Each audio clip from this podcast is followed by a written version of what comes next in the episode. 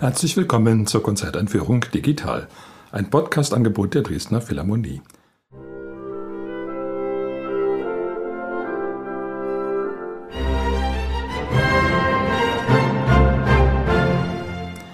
Mein Name ist Albert Breyer, ich bin Komponist und möchte Sie in das Programm des Konzerts am 20. Mai einführen. Auf dem Programm stehen die sechste Symphonie von Anton Bruckner – und zuvor die Komposition The Unanswered Question von Charles Ives und das Intermezzo aus der Oper Stilles Meer von Toshio Hosokawa. Die Dresdner Philharmonie spielt unter der Leitung von Kent Nagano. Man hat sich schon oft gefragt, was eigentlich die Frage ist, in der Komposition The Unanswered Question, also die unbeantwortete Frage von Charles Ives. Nun, es gibt da natürlich gar keine Antwort, weil die Question eben unanswered ist. Und was diese Frage so ist, nun, ja, das ist wirklich aus der Musik alleine nicht gut zu entnehmen. Man kann nur sich vorstellen, dass es doch eine sehr gewichtige, eine sehr fundamentale Frage ist. Es gibt da so ein Fragemotiv, was von der Trompete gespielt wird. Und immer wenn die Trompete zum Einsatz kommt, dann weiß man natürlich, hier geht es um wirklich wichtige Sachen. Alleine schon der Klang der Trompete legt dies nahe. Es gibt noch zwei andere Klanggruppen, kann man sagen, die an dieser Komposition beteiligt sind. Zunächst mal Streicher, die spielen einen sehr leisen, sehr schönen, sehr harmonischen Choral, dessen Noten so lang gezogen sind, dass man ihn fast gar nicht als Choral erkennen kann, sondern eher nur so als eine Folge von Klangflächen. Und dann gibt es auf diese Frage dann doch den Versuch einer Antwort in den Holzbläsern. In diesem Falle zwei Flöten, eine Oboe, eine Klarinette. Und die klingen so, als ob sie wirklich versuchten, diese Frage, von der man noch nicht einmal weiß, was sie zum Inhalt hat, zu beantworten. Man kann schon aus dieser Beschreibung vielleicht entnehmen, dass das ein höchst originelles Werk ist, ein höchst unkonventionelles Werk, was weder Vorläufer noch Nachfolger hat. Charles Ives war sowieso eine der originellsten Gestalten in der Musikgeschichte, von Beruf Versicherungskaufmann, was ihn aber nicht gehindert hat, in wenigen Jahren ein ganz großartiges Werk zu schaffen, quasi nebenbei als Hobby, als Feierabendkomponist. Er gilt inzwischen als wahrscheinlich größter Komponist der USA.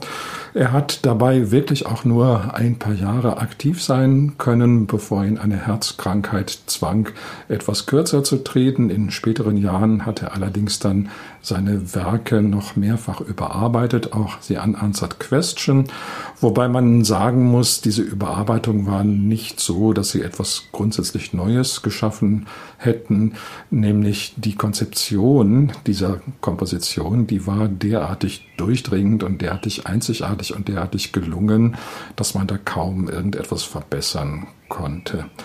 Charles Ives ist vielleicht immer noch zu wenig bekannt in Deutschland. Das liegt daran, dass man hier doch eher die große deutsche, österreichische, französische sinfonische Tradition pflegt, zu der sich Ives durchaus auch zugehörig fühlte. Er hat auch vier Sinfonien geschrieben für großes Orchester aber er war eben doch vor allen Dingen ein Experimentator, so ganz in dem Sinne der Besiedler von Amerika, die vor allen Dingen was Neues entdecken wollten, was Neues schaffen. Dabei blieb es nicht aus, dass man natürlich auch immer wieder auf Altes zurückgriff und bei Ives wird es dazu, dass seine Musik normalerweise aus mehreren Schichten besteht, wobei eine Schicht eben für sich genommen ganz traditionell klingen kann, wie in diesem Falle der Streicherchoral, eine andere Schicht, wie in diesem Falle die Holzbläsermusik, kann sehr avantgardistisch klingen, sehr experimentell, sehr dissonant auch. Und dann gibt es aber noch eine Schicht, die man vielleicht gleichsetzen kann mit der persönlichen Stimme des Komponisten Charles Ives, hier repräsentiert durch die Trompete, eine Schicht, die man gar nicht irgendeiner musikgeschichtlichen Epoche zuordnen möchte, sondern die sozusagen einfach nur in wenigen Tönen Grundfragen stellt, Grundformel der Musik, Grundformeln vielleicht auch des Lebens, soweit es sich in Musik ausdrücken lässt. Die zweite Komposition ist relativ kurz, das Intermezzo aus der Oper Das Stille Meer von Toshio Hosokawa. Eine Oper, die mit sehr großem Erfolg in Hamburg aufgeführt worden ist. Es würde jetzt zu weit führen, auf die Handlung der Oper einzugehen, sondern interessanter ist vielleicht die Atmosphäre zu beschreiben, aus der Hosokawas Musik lebt und von der sie beeinflusst ist. Japan ist ja ein Land, was immer wieder von großen Naturkatastrophen heimgesucht wird von Tsunamis, von Erdbeben und das hat das Lebensgefühl der Japaner schon sehr bestimmt. Auch Hosokawa ist davon sehr geprägt worden und ihn hat das zu einer, kann man sagen, fast schamanistischen Haltung geführt in seinem Naturverständnis, dass man schon diese Naturgewalten als unausweichlich wahrnimmt, aber dann doch darauf immer wieder auch mit Beschwörungen reagiert, als ob man die Natur in gewisser Weise dann doch auf den Menschen reagieren lässt oder möchte, dass sie eben auch auf die Bedürfnisse des Menschen Rücksicht nimmt. Dazu ist eben der Schaman Schamane da, dass er praktisch diesen Draht darstellt zwischen der Natur, die ansonsten unzugänglich und feindlich ist, und dem Menschen, der aber doch in irgendeiner Weise damit zurechtkommen muss. Die Komposition ist für vier Schlagzeuger, vor allen Dingen Trommeln, vor allen Dingen große Trommeln. Da wird dann schon ein ganz schöner Klang entfaltet. Die große Trommel ist ja ein sehr beeindruckendes Instrument. So dieser einfache Plattename große Trommel wird eigentlich dem Klang gar nicht richtig gerecht. Das ist ein sehr, sehr archaischer, sehr tiefer, sehr fundamentaler Klang. Und wenn dann vier von diesen Trommeln beteiligt sind, dann kommt schon wirklich ein ganz großartiges Klangerlebnis zustande. Osokawa hat immer wieder geäußert, wie nah ihm eben diese Welt auch ist. Diese Welt ganz urtümlicher, aber gleichzeitig ganz modern gestalteter Klangereignisse, die eben eine Brücke schlagen von dem ganz uralten Schamanismus eben auch zu heutigen Befindlichkeiten. Das ist bei den Japanern vielleicht alles noch ein bisschen bruchloser als im Westen, also diese Verbindung von dem uralten und dem ganz modernen. Zumindest habe ich das Gefühl, dass den Japanern das immer besonders mühelos und bruchlos gelingt.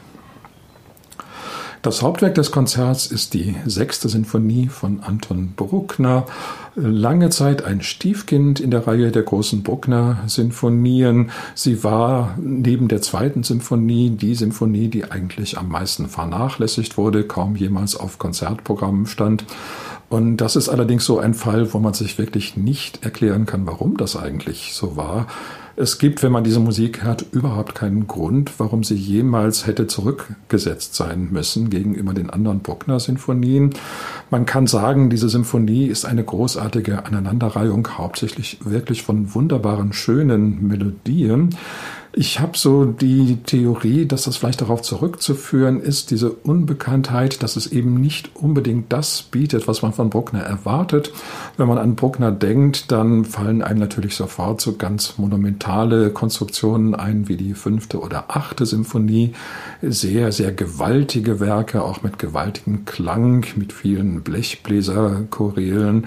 Also jedenfalls eine Musik, die fast überlebensgroß ist. Aber es gibt natürlich auch den ganz anderen Bruckner, sozusagen den menschlichen Bruckner, der vor allen Dingen eine blühende Klangfantasie entfalten kann und eben auch eine hohe melodische Begabung hat. Nur sind das eben Eigenschaften, die man normalerweise so klischeehaft mit Bruckner eben nicht verbindet. Die sechste Symphonie hat also viel von dem, was in anderen Symphonien vielleicht ein bisschen zurücktritt, nämlich genau diese Intimität, dieses Persönliche, die Freude an schönen Klängen, an schönen Melodien. Und ich glaube wirklich, dass man sich damit keinen Gefallen getan hat, mal wieder einen Komponisten so in eine Schublade zu stecken. Da hat in diesem Falle die sechste Symphonie sehr darunter leiden müssen, weil sie einfach nicht dem gängigen Bild entsprach. Also dieses gängige Bild, das kann man jetzt vielleicht einfach mal vergessen und sich nur an dieser Musik freuen. Die sechste Symphonie ist vergleichsweise eine der kürzesten von Bruckner und auch eine Sinfonie, wo allerdings in dieser Kürze sehr, sehr viel passiert. Das heißt, die Gedanken, die folgen sehr rasch aufeinander, fast ein bisschen wie beim Mozart, so eine Überfülle der Einfälle, eine Idee jagt die andere. Trotzdem alles sehr, sehr einheitlich gefügt. Der erste Satz heißt majestoso, also majestätisch. Das bezieht sich vor allen Dingen auf das erste Thema. Aber Majestoso ist keineswegs die Stimmung, die also vorherrschend ist in dem ersten Satz. Es gibt auch ganz lyrische Stellen, ganz bewegte Stellen, ganz tänzerische Stellen, ganz stark rhythmisch bestimmte Stellen. Dieser Satz hat wahrscheinlich, sage ich jetzt einfach mal, die schönste Coda, die je ein erster Symphoniesatz gehabt hat eine sehr ausgedehnte Coda, die auf dem ersten Thema beruht, aber hauptsächlich eine Aneinanderreihung von reinen Durklängen mit ein paar Mollklängen dazwischen ist, wo man sich rein an der Schönheit der Dreiklänge freut. Wahrscheinlich ist Bruckner das doch eingefallen in seiner Eigenschaft als Orgelimprovisator, wo es auch heißt, dass er manchmal an der Orgel eben nur Reihen von reinen Dreiklängen gespielt hat und gar nicht aufhören konnte, sich daran zu erfreuen. Das ist natürlich hier trotzdem nicht Selbstzweck, sondern eben in den Sinfoniesatz eingebunden als Coda. Aber das wird dann so wunderbar und so lange durchgeführt, dass man zum Schluss auch nur noch wartet und äh, hofft, es möge nie aufhören. Noch ein schöner Dreiklang, noch ein schöner Dreiklang. Die Art, wie diese Dreiklänge kombiniert werden, ist natürlich ganz Bruckner, also keineswegs die normalen harmonischen Schemata. Da lasse ich schon was einfallen lassen, dass es eben auch da nicht gleichförmig wird, sondern immer wieder Überraschungen auftauchen. Über den zweiten Satz kann man eigentlich auch nur Superlative sagen, ein ganz wunderbares Adagio mit drei Themen. Zunächst ein sehr ernstes, dann ein sehr lyrisches und zum Schluss eine Art Trauermarsch, der fast schon ein bisschen an die Musik von Gustav Mahler erinnert, sehr chromatisch, sehr eigenwillig. Und das Merkwürdige ist, dass sich diese drei höchst verschiedenen Themen wunderbar gut miteinander vertragen. Natürlich hat das erste Thema ein bisschen die Vorherrschaft, aber auch die anderen beiden kommen nicht zu kurz und gerade in ihrer Reihung wirken sie alle völlig natürlich, völlig selbstverständlich. Das ist schon wirklich eine Leistung, wie sie nur einem ganz großen Komponisten gelingt, aus so verschiedenartigem Material einen Satz zusammenzufügen, der wie aus einem Guss klingt. Auch dieser Satz hat eine ganz wunderbare Coda. Anders als im ersten Satz endet es dann nicht in voller Klangpracht, sondern die Musik verschwindet sozusagen allmählich in die Stille, wird immer langsamer, immer leiser und entschwebt sozusagen in den Himmel.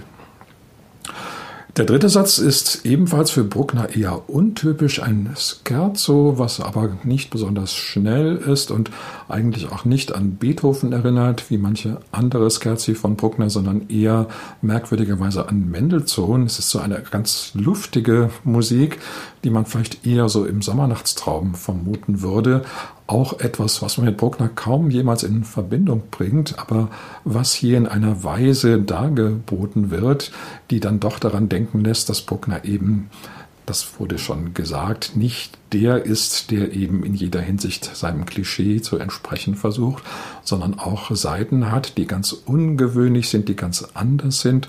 Das ist in diesem Falle eben die Leichtigkeit, die Luftigkeit, die man eben bei Bruckner sonst gar nicht vermutet und die hier aber fast auf die Spitze getrieben wird. Die Musik zerflattert in ganz wunderbaren Arabesken und zwischendurch holt sie natürlich auch immer wieder aus zu etwas größeren Klängen, aber im Wesentlichen ist es eben eine ganz zarte Musik, auch natürlich eine ganz fantasievolle Musik.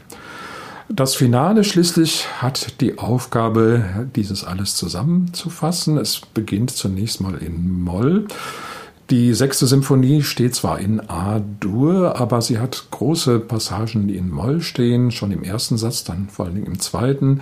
Das Scherzo steht in Moll, das Finale auch. Und merkwürdig ist, dass Moll ja normalerweise die Tonart der traurigen Gefühle ist, der negativen Gefühle, dass das in der sechsten Symphonie überhaupt nicht so wirkt. Also man hat gar nicht das Gefühl, dass man es hier mit einer echten, dramatischen, traurigen Moll-Symphonie zu tun hat. Ganz im Gegenteil, manchmal hat man das Gefühl, auch dieses Moll klingt eigentlich wie Dur. Schließen tut die Symphonie dann natürlich trotzdem in A-Dur, wie sich das gehört. Und davor gibt es so einen kleinen Weg dahin, der eigentlich fast die einzige Form von echter Dramatik ist, die diese Symphonie so zu bieten hat. Da gibt es auch schon größere Tonarten, Gegensätze und es werden lange Entwicklungen geplant und dann eben auch durchgeführt. Und interessant ist, wie Bruckner dann in dieser Tonart A-Dur, einer sehr hellen, strahlenden Tonart, eben ankommt. Das geschieht keineswegs durch langwierige Vorbereitungen, dass man also wirklich großartige Modulationen hat, die dann zu diesem A-Dur hinführen, sondern dieses A-Dur ist plötzlich einfach da und es klingt so, als sei es auch immer schon da gewesen. Das ist so ganz mysteriös. Also plötzlich fängt alles an zu glänzen und an zu leuchten und man denkt, nun dieser Glanz, der war eigentlich die ganze Zeit da, auch wenn es vorher vielleicht ab und zu düster geklungen hat.